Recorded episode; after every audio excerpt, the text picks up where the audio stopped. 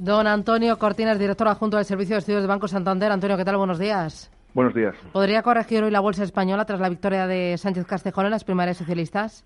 Bueno, eh, vamos a ver, venimos de, una ligera corrección o, moderada corrección la semana pasada, fundamentalmente por el entorno internacional y en particular Estados Unidos y, un tanto de Brasil, pero los datos económicos siguen siendo positivos, los índices de confianza y esta semana lo que esperamos también es que sigan en ese tono. Entonces la cuestión es hasta qué punto eh, eh las elecciones primarias del PSOE pueden provocar un desmarque de la bolsa española. Yo creo que si, si el tono general de las bolsas es positivo, mm, va a ser muy difícil que la española se, se desligue. Eh, ¿Brasil va a seguir eh, haciendo daño a la bolsa española?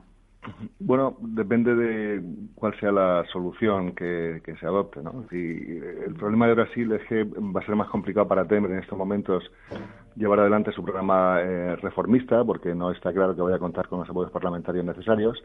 Si se resuelve en un modo que los proyectos que están ya muy avanzados para seguir adelante con las reformas en la seguridad social y en el mercado laboral eh, vuelve a con un líder, quien quiera que sea, pues eh, o, el actual, si prueba que no, que, las eh, escuchas no han sido tales, eh, consigue apoyo suficiente, pues las bases sean siguen ahí, ¿no?